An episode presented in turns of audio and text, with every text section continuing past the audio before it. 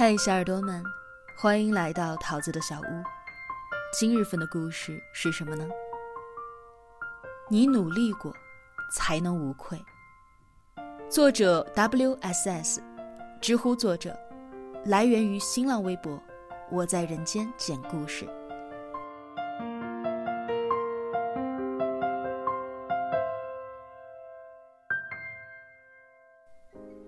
初二开始就听到了一个神话。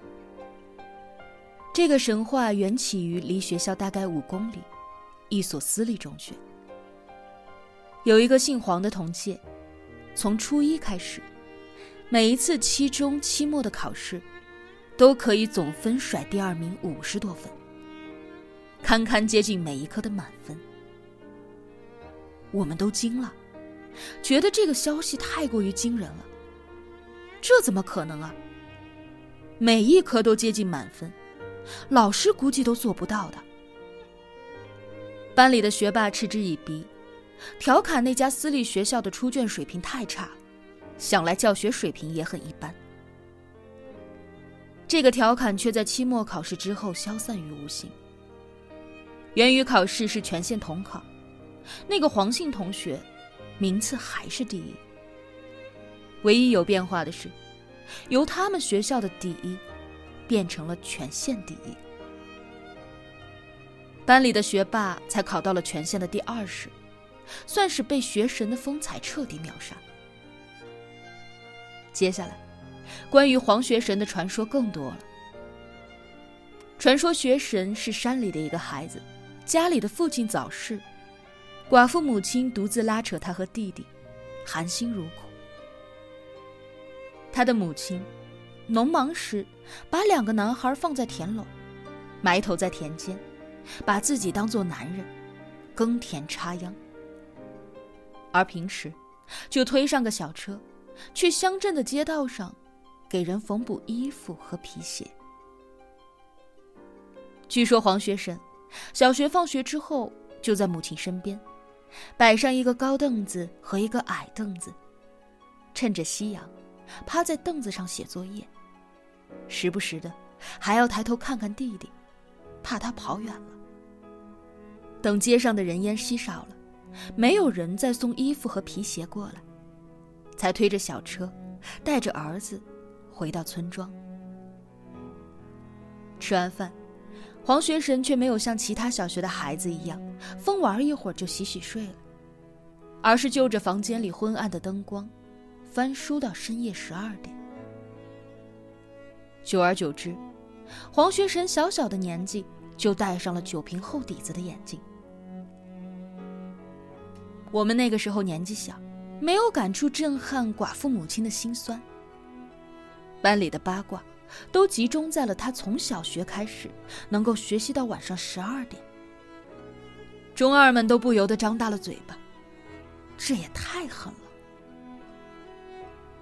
学神的段子就这样开始，若隐若无的出现在了课间的喧闹里，也都没有什么新意，无非就是哪一次哪一次的考试或者是竞赛，又拿了第一名罢了。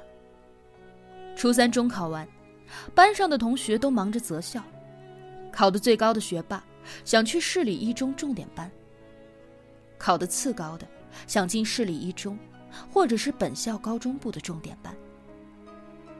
考得一般的，按分配去不同的高中念书。我考的比本校重点班的分数线差了六分。我爸花了五千，又请校长喝了酒，把我塞了进去。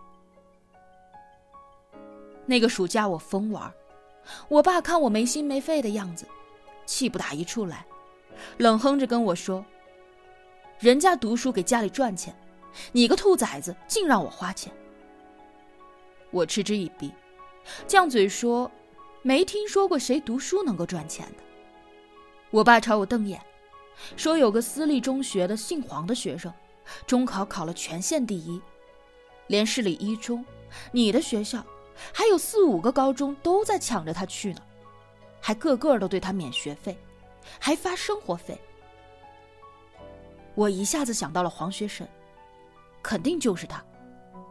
我追问。那他最后选了哪个学校？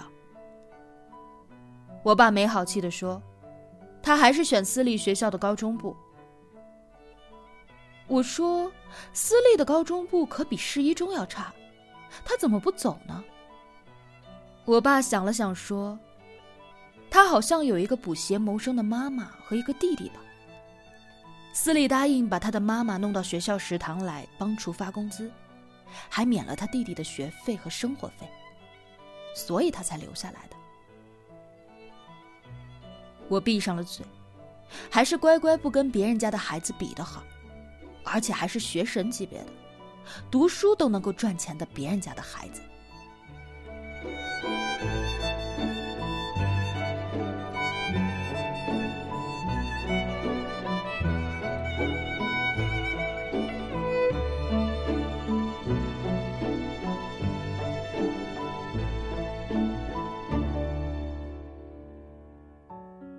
我读了高中以后，突然像是开窍了。成绩高歌猛进，高一的时候考得最好的一次，是月考拿了全班的第一和全年级的第五。我爸还被请到学校做报告，主题巨贱，我现在还记得，叫怎么把差生教育成尖子生。现在想起来，我爸报告的前一天，兴奋的把络腮胡子都刮干净了，我还鸡皮疙瘩掉了一地。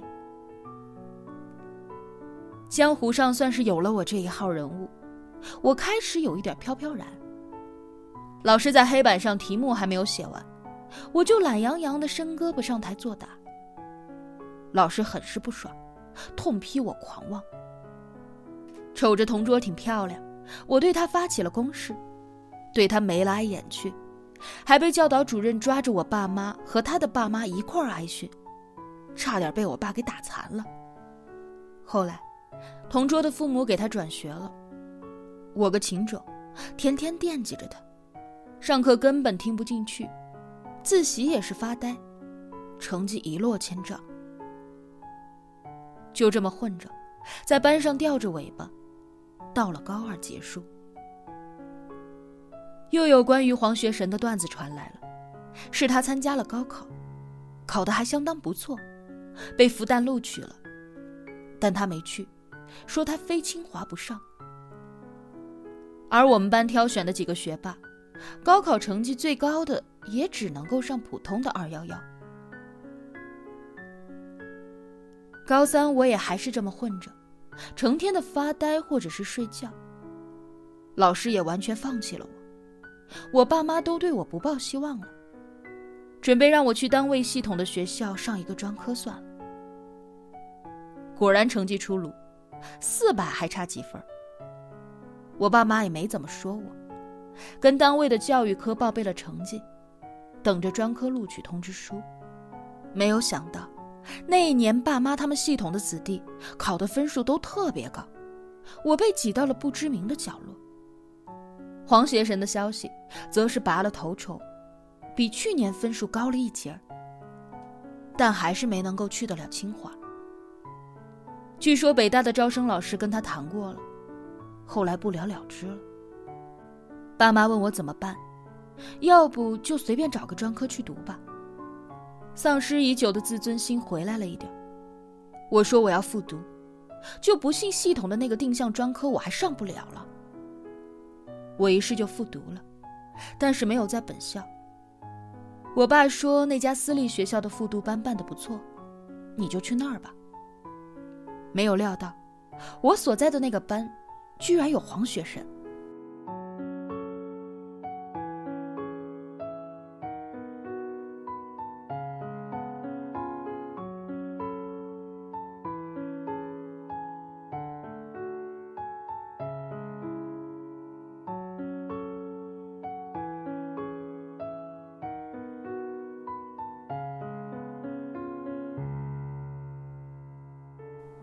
终于见到了五年以来活在段子里的大神，我莫名的有一些激动。他的个子不高，看似只有一米六几，传说中标配的酒瓶底的眼镜，规规矩矩的戴在鼻梁上，看不清眼睛的样子。印象深刻的是他的嘴唇紧紧的抿着，背有一点点驼，像是一只荷塘里的龙虾。乍一看，像个畏畏缩缩的孔乙己。但是当他给人指导习题的时候，嘴角就会微微的上扬，气场奇异的变成了一副孔乙己指点回字四种写法，睥睨天下的孤傲样子。我看了他一会儿，就没有了兴致。再多的传说又与我何干？我的任务只是拔高个十几二十分，能有学上就行了。我不找学神，没有想到学神却找上了我。一周之后，一次晚自习之后，同学们三三两两的回宿舍睡觉了。学神走到我最后一排的课桌边，上扬起嘴角，对我说：“我知道你。”我搔搔头，问他：“你知道我什么？”他说：“高一的时候，你考过你们学校的前几名。那一次考试，你离我的分数只差四十多分。”他自顾自地说：“但是你因为你早恋，后来就不行了，对不对？”他定定地看着我说：“说真的，你真应该为自己感到羞耻。”我呆住了。眼看着学神，鄙夷的眼神扫在了我的身上，像是把我浑身的衣服都给扒光了。我的内心却像是被什么给波动了，想愤怒却发泄不出，想打架却找不到理由。你把我的衣服都给脱了，我要穿回来。这一年里，我像是找回了高一时候开窍的状态。每当我的思绪要溜到初恋那里时，脑袋里面就浮现了黄学神似笑非笑的嘴角。我不笨，能专心下来，当然成绩就能有所提高。每一次月考，我以肉眼可见的速度在进步，有时候二十分，有时候十几分。我爸妈很惊讶，尤其是我妈，恨不得跑庙里去给我烧香了。我却没有跟始作俑者黄学神说过一句话，因为我忘不掉他跟我说话时那种上位者的面试。那年我再次高考，成绩下来之后，我比去年多考了一百五十多分。黄学神不记得考了多少，因为反正红榜的第一名永远是他。至于分数，倒显得次要。听说清华那一年的招生，他和几个人同时压线，但是本省名额已经超了，所以有意向放弃他。这件事惊动了县里，为了出我们县城历史上的第一个清华，县领导亲自挂帅去省里游说。结果是清华开恩，追加了名额，压线的几位一律录取。县里让他带上了大红花，站在皮卡车上。在不长的街道上面来来回回的敲锣打鼓。他手里的，是一块红牌匾，上面写着奖学金三万元。上了大学，陪伴六年的学神八卦消失了，复读班同学们的互相联络，偶尔提到他，都没有消息。他就像是失踪了，不跟任何人联系。我也慢慢的把他淡忘，直到去年，才听到了他一点的模糊信息，是他把自家的老母亲接去了国外。至于去了哪里，还是没有人知道。有说是美国，有的说是澳洲。至于他在国外以什么谋生，也是众说纷纭。有说他进了 NASA，有说他在华尔街。最夸张搞笑的，说他在 FBI。如果没有高考，我肯定会和现在不一样。也许是做一点生意，也许是干零工私混，小概率发财，大概率穷酸。有了高考，但是没有学神，也许我会过朝九晚五的日子，日复一日做着一样的流水线似的工作，拿着吃不饱、饿不死的工资。现实中，有了高考，也有了学生对我的鄙夷。现在的生活，比流水线似的强那么一些，工作内容丰富那么一些，收入稍高那么一些。没有什么地狱到天堂，但至少我努力过，无愧过，收获过。所以，我感谢学神。谢谢那一次的嘲笑，点醒了我。但是我明确，高考对学神已经不能用重要来形容了。